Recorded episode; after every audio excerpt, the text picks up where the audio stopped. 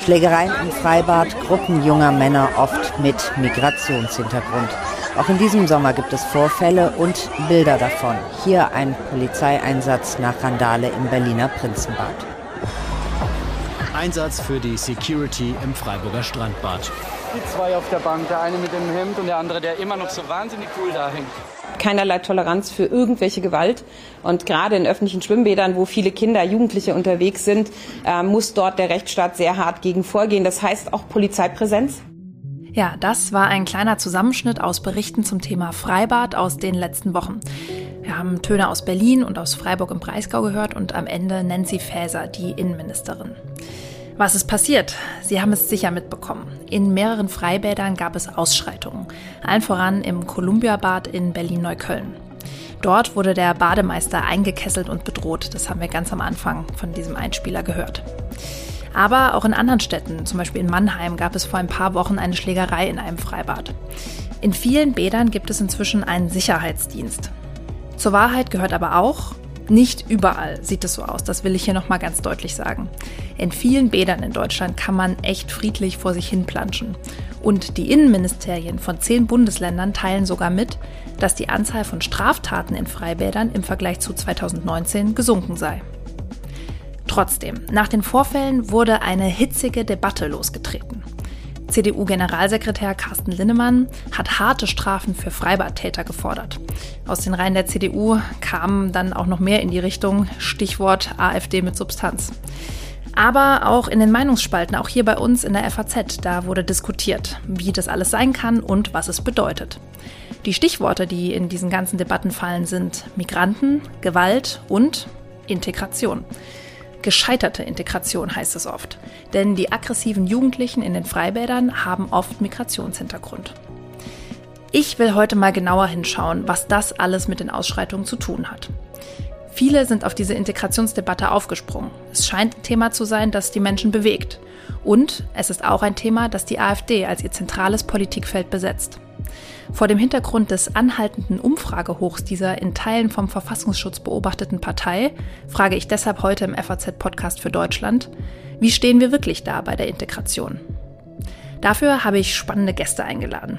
Der Ethnologe Jens Schneider vom Institut für Migrationsforschung der Uni Osnabrück erklärt uns, was Migrationsgeschichte mit Krawallen zu tun hat. Und Virginia Wangare Greiner verrät uns, wie ihre Integration doch noch gelungen ist, nachdem sie zunächst gescheitert war. Damit herzlich willkommen beim FAZ-Podcast für Deutschland heute am Freitag, den 28. Juli. Ich bin Theresa Weiß und ich freue mich, dass Sie zuhören. Die Freibaddebatte, die war kurz, aber heftig. Und von einigen war da zu hören, migrantische Jugendliche halten sich nicht an die Regeln. Seit 2015 geht alles drunter und drüber. Und wir hätten bei der Integration versagt. Ja, ob das stimmt, das frage ich jetzt Jens Schneider. Er forscht an der Uni Osnabrück am Institut für Migrationsforschung, unter anderem zu Identitäten und superdiversen Gesellschaften. Er ist jetzt bei mir am Telefon. Hallo, Herr Schneider. Ja, schönen guten Tag. Herr Schneider, wenn Sie das hören, können Sie dem zustimmen? Haben wir bei der Integration versagt? Ich würde sagen, es hat mit Integration gar nichts zu tun. Oder wenn wir sagen, dass das mit Integration zu tun hat, dann haben wir insofern versagt, als dass wir immer noch nicht verstanden haben, dass es mit Integration eigentlich nichts zu tun hat. Mhm, wie meinen Sie das? Wieso hat es nichts damit zu tun? Warum ist das ein Fehlschluss? Der Punkt ist, dass immer, sobald wir ähm, meinen, dass da jetzt besonders Leute mit Migrationshintergrund betroffen sind, dass es damit eine Frage von Integration ist. Aber was wir, glaube ich, nicht verstanden haben, ist, dass Migrationshintergrund zu haben in Deutschland längst eine, eine, Normalität ist. Also wir hatten das ja auch schon bei den Debatten über die, diese Randalen oder Auseinandersetzungen in Stuttgart. Wir haben sozusagen immer wieder in Frankfurt immer wieder die Frage, huch, da sind ja ganz viele junge Leute mit Migrationshintergrund. Was hat das mit Integration zu tun? Und wenn wir aber in die Demografie gucken, also in Frankfurt hat über die Hälfte der Gesamtbevölkerung einen Migrationshintergrund. Bei den Kindern und Jugendlichen sind es ungefähr 70, 75 Prozent. Also es wäre ja sozusagen erstaunlich, wenn wo immer wir hingehen, in eine Schule gehen, in ein Freibad gehen oder zum Ausgehen gehen, erstaunlich, wenn wir da nicht vor allem oder vor allen Dingen sehr viele Kinder und Jugendliche antreffen oder junge Leute antreffen, von denen wir meinen, dass sie einen Migrationshintergrund haben. Mhm. Das ist ja eine Zuschreibung, die anhand von Äußerlichkeiten passiert. Die Jugendlichen mit Migrationshintergrund, von denen Sie ja gesagt haben, dass es ein Großteil mittlerweile ist, einfach durch die bisherigen historischen Entwicklungen in Deutschland, hat deren Migrationshintergrund denn irgendwas damit zu tun, wie sie sich verhalten oder dass es da immer wieder mal Zusammenstöße gibt, auch Krawalle in der Silvesternacht oder eben jetzt im Sommer diese ja, Zusammenstöße in den Freibädern? Es kann eventuell das auch etwas damit zu tun haben, aber die Zuschreibung Migrationshintergrund, die ist viel zu allgemein, die sagt eigentlich eben viel zu wenig aus. Das ist ja so, wie wenn ich jetzt sagen würde, Sie sind Deutsch, ich bin Deutsch, was heißt das eigentlich? Und ich denke mal, dass es in großen Teilen, und das ist aber auch ja teilweise schon analysiert worden, dass das in großen Teilen auch eine soziale Frage ist. Also wer geht ins Freibad mitten in den Sommerferien und wer geht nicht ins Freibad mitten in den Sommerferien, weil man im Urlaub woanders hingefahren ist und ähnliche Dinge. Deswegen schießt das viel zu kurz. Dass dann möglicherweise unter denen, die daran beteiligt sind, auch welche sind, die aus äh, Familien kommen, in denen keine Ahnung, welche Vorstellungen herrschen, kann sein. Es kann aber auch sein, dass sie möglicherweise aus Familien kommen, in denen Gewalt alltäglich ist und dann hat das wiederum nichts mit Migration zu tun, sondern das haben wir natürlich in Familien ohne Migrationshintergrund genauso. Auch in der Zeitung ist analysiert worden, dass diese Debatten ja immer wieder kommen, dass wir die in den 80er Jahren schon hatten und da hatte es noch weniger was mit Migrationshintergrund zu tun, dass wir sie in den 90er Jahren hatten, dass wir sie vor drei Jahren hatten, dass wir sie letztes Jahr hatten und es taucht immer wieder auf. Und man macht sich halt blind. Ich glaube, in dem Moment, wo man sagt, das hat das irgendwas mit Integration zu tun, macht man sich blind dafür, dass wir soziale Verhältnisse haben, dass viele Kinder und Jugendliche in in Wohnverhältnissen groß werden, die einfach gewalttätig sind oder die traumatisierend sind oder die stark belastend sind. Und möglicherweise äußern sich solche Dinge dann in diesen Stresssituationen in einem übervollen Freibad mit großer Hitze und einer komischen Konfliktsituation, die dann halt eskaliert. Mhm. Okay, dann schauen wir jetzt noch, noch mal bitte auf ein anderes Thema. Und zwar habe ich mich auch gefragt, als dann viele auf die Diskussion Integration, ist sie gescheitert, ja oder nein, aufgesprungen sind. Also zuerst mal finde ich, ist das ja ein Zeichen, irgendwie, Sie haben es eben auch schon gesagt, es wird immer wieder aufgewärmt, es bewegt die Menschen offensichtlich. Wenn wir uns mal die Fakten angucken, also zum Beispiel leben nach Angaben des Statistischen Bundesamts knapp 24 Millionen Menschen mit Migrationshintergrund in Deutschland und zusätzlich noch anderthalb Millionen Flüchtlinge. Könnte man jetzt nicht auch sagen, dass das eigentlich eine wahnsinns positive Geschichte ist? Wie würden Sie das bewerten? Absolut. Also ich, mein Deutschland ist jetzt eines der Top-Player, eines der Top Länder für Immigration äh, weltweit, also nicht nur in Europa, sondern weltweit und wird vielfach bewundert, dass es hier weder dazu geführt hat, dass jetzt rechtsradikale Parteien kurz davor sind, die Regierung zu übernehmen und auch das Maß an Auseinandersetzungen oder an gewalttätigen Dingen, die passiert sind, hält sich total im Maße. Und dieses Wir schaffen das von, von Angela Merkel, das ist um die Welt gegangen. Und ich glaube, es war äh, Steven Wörtebeck, der Leiter des Max-Planck-Instituts in Göttingen, der gesagt hat, wir haben es geschafft. Also das, was tatsächlich dann an Ereignissen da sind, wie die Kölner Silvesternacht, wie gelegentlich ne, Übergriffe von oder durchgeknallte Geflüchtete. In, das ist schlimm. Das ist natürlich, da sind, äh, da sind Leute Opfer geworden, aber in den Gesamtzahlen ist es im Grunde vernachlässigbar. Also wie gesagt, in den Zahlen. Jeder einzelne Fall ist natürlich zu schlimm und jeder einzelne Fall ist, ist, ist super wichtig und ernst zu nehmen. Aber in der Gesamtzahl kann man sagen, ist das absolut positiv verlaufen. Hm. Ich muss da trotzdem noch mal einhaken. Sie haben eben gesagt, wir haben keine rechtsextreme Partei, die auf dem totalen Vormarsch ist. Die aktuellen Umfragezahlen für die AfD sehen da ja ein bisschen anders aus. Also vielleicht gibt Ihnen da sozusagen die Zukunft Unrecht. Das kann sein, klar. Solange wir, und das ist, glaube ich, das Problem, und deswegen Ihre Frage nochmal, haben wir in der Integration versagt, an dieser Stelle zu verstehen, wann wir wirklich uns um Integration geht oder wann welche sozialen Probleme mit der Integration nichts zu tun hat oder was es bedeutet, ein Einwanderungsland zu sein. Dass das nicht verstanden worden ist, ist ein großes Problem.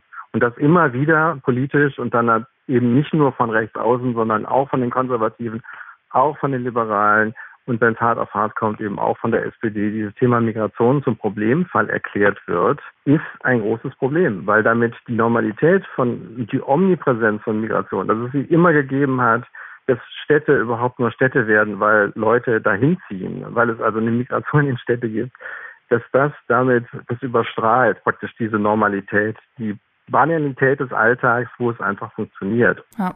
Ich lebe ja selbst mit Frankfurt in einer Stadt, wo wir mehr als 50 Prozent Menschen mit sogar ausländischem Pass oder Migrationshintergrund haben und weiß, dass man hier sehr gut leben kann.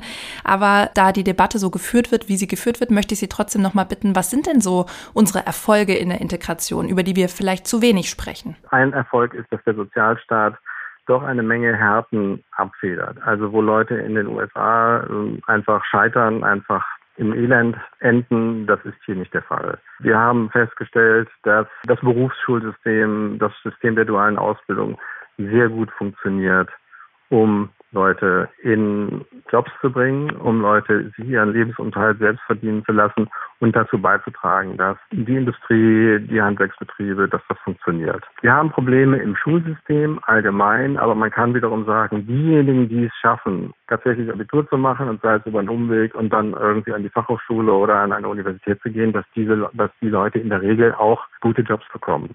Hm. Und wo würden Sie trotzdem Probleme sehen bei unserer aktuellen Lage? Ich gebe mal ein, zwei Stichworte.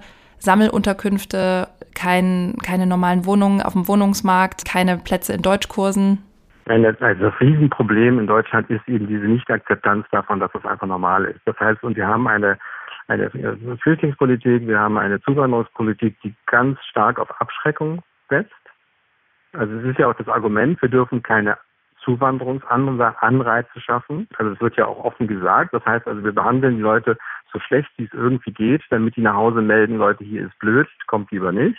Und das ist natürlich eine Katastrophe. Und das haben Sie haben Aspekte benannt. Also, dass Leute Jahre und Jahre in Sammelunterkünften bleiben müssen. Das ist im Grunde eine Form von Schikane und, und Repression, die natürlich nicht hilfreich ist, die natürlich nicht dazu beiträgt, dass Integration, wenn man das nun wirklich an dieser Stelle benutzen möchte, dass das erleichtert wird.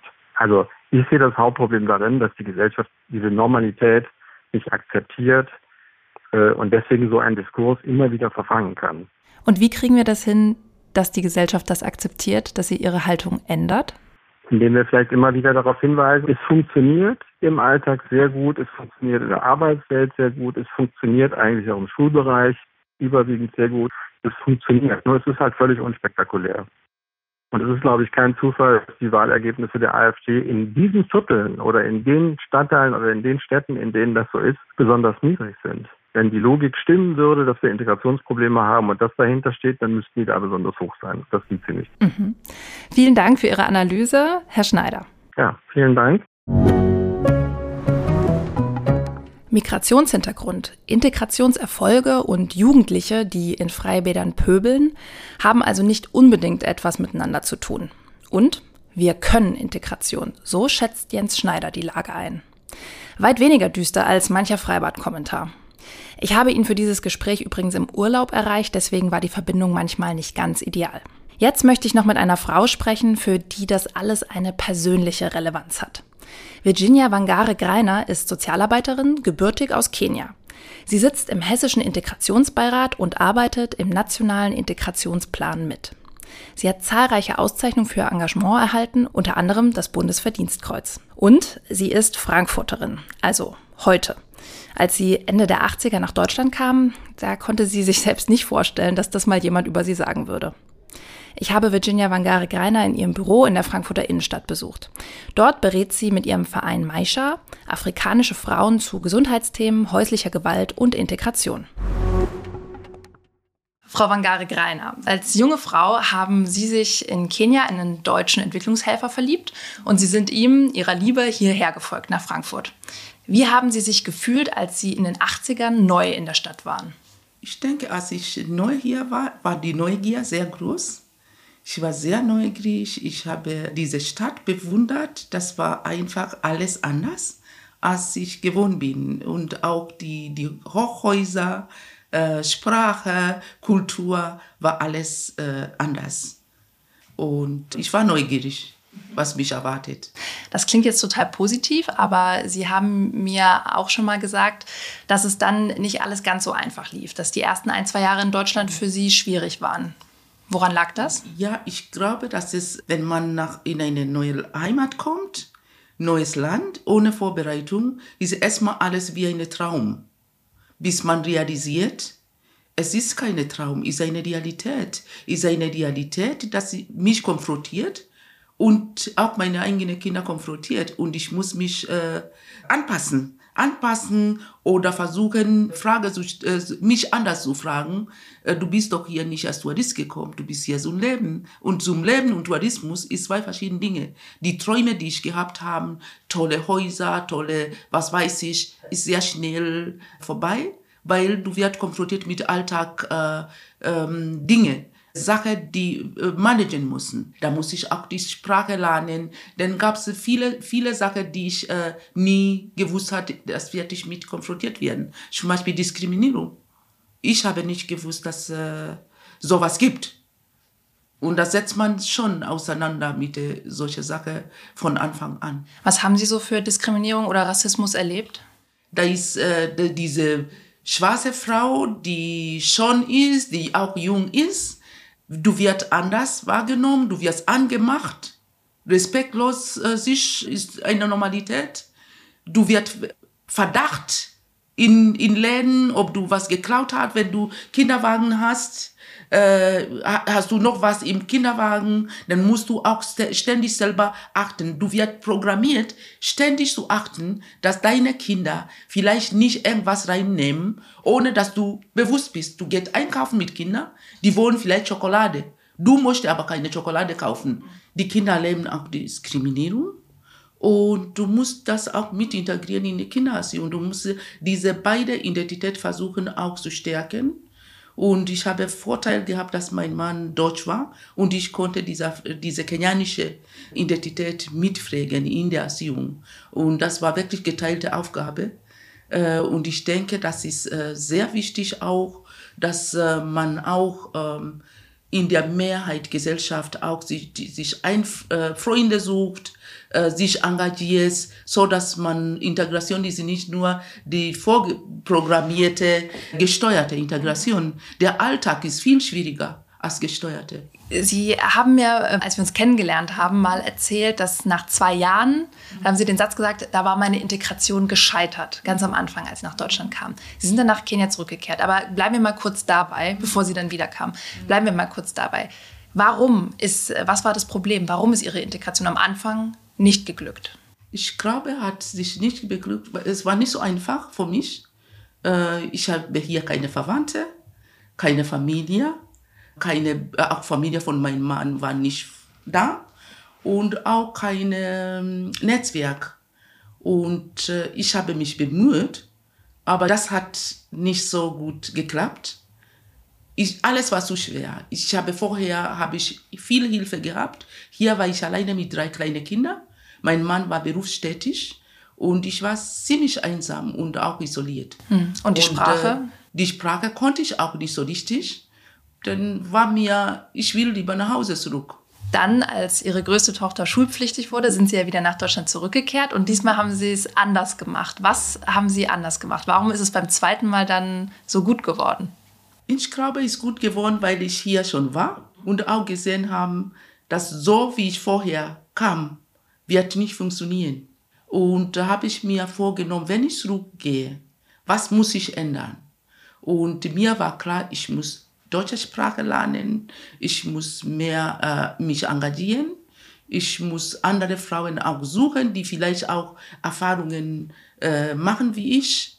Und es, es war ganz klar Sache, dass äh, wenn ich zurückkomme, werde ich ganz anders ähm, mich integrieren wollen.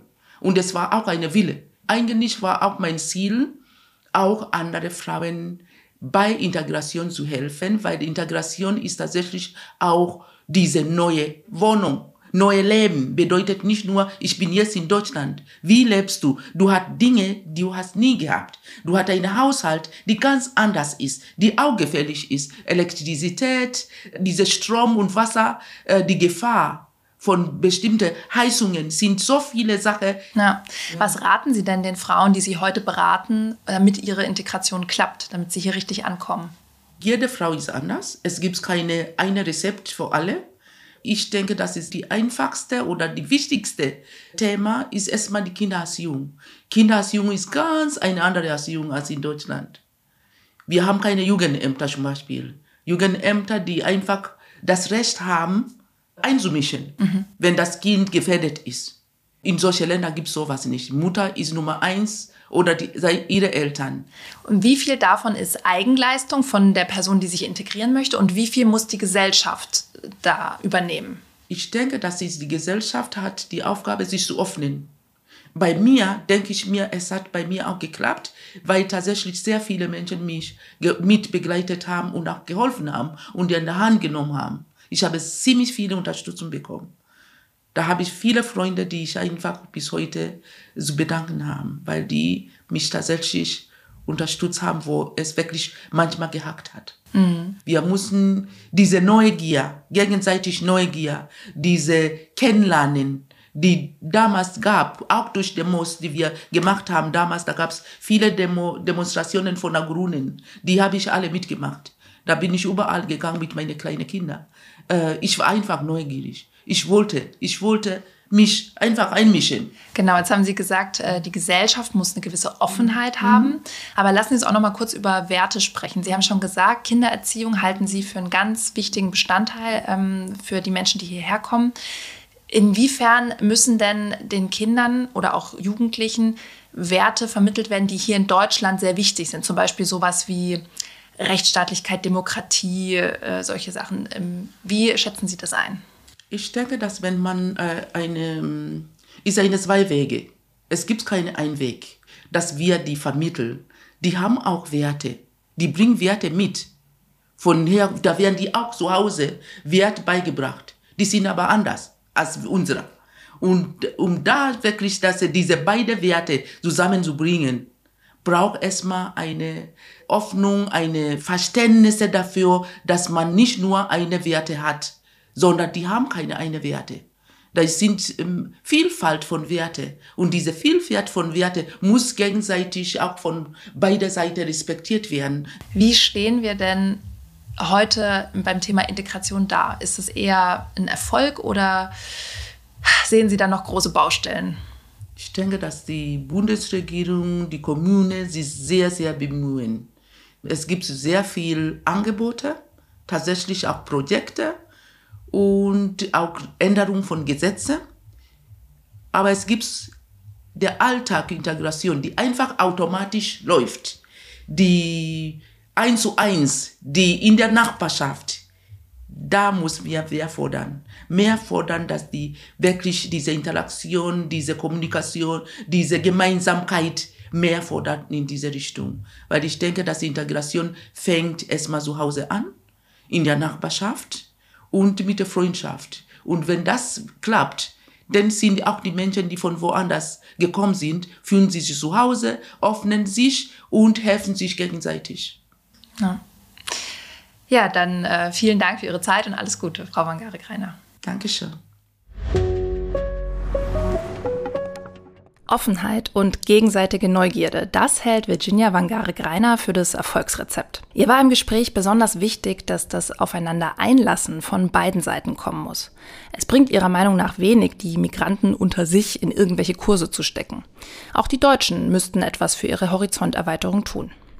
Als ich das Mikro schon abgebaut hatte, da hat sie noch einen schönen Vergleich dazu gebracht. Wenn nur eine Seite etwas für die Integration tut, dann wäre das, als würde ich sie zu mir nach Hause einladen und dann erwarten, dass sie sich dort zurechtfindet und selbst um alles kümmert. Ja, ganz so schlecht stehen wir bei der Integration nach Ansicht von Fachleuten aber nicht da. Das hat Jens Schneider deutlich gemacht. Ich finde es wichtig, da gerade bei so aufgeheizten Debatten nachzufragen. Es ist natürlich vollkommen klar, dass eine Straftat eine Straftat ist, egal wer sie begeht. Aber wir sollten aufpassen, nicht gleich hysterisch zu werden und reflexartig Schlüsse wie den zur gescheiterten Integration zu ziehen. In diesem Sinne wünsche ich Ihnen ein entspanntes Wochenende. Wenn es bei Ihnen schöner ist als hier bei uns im verregneten Frankfurt, dann vielleicht auch mit einem Freibadbesuch. Das war der FAZ-Podcast für Deutschland am 28. Juli mit Theresa Weiß. Machen Sie es gut.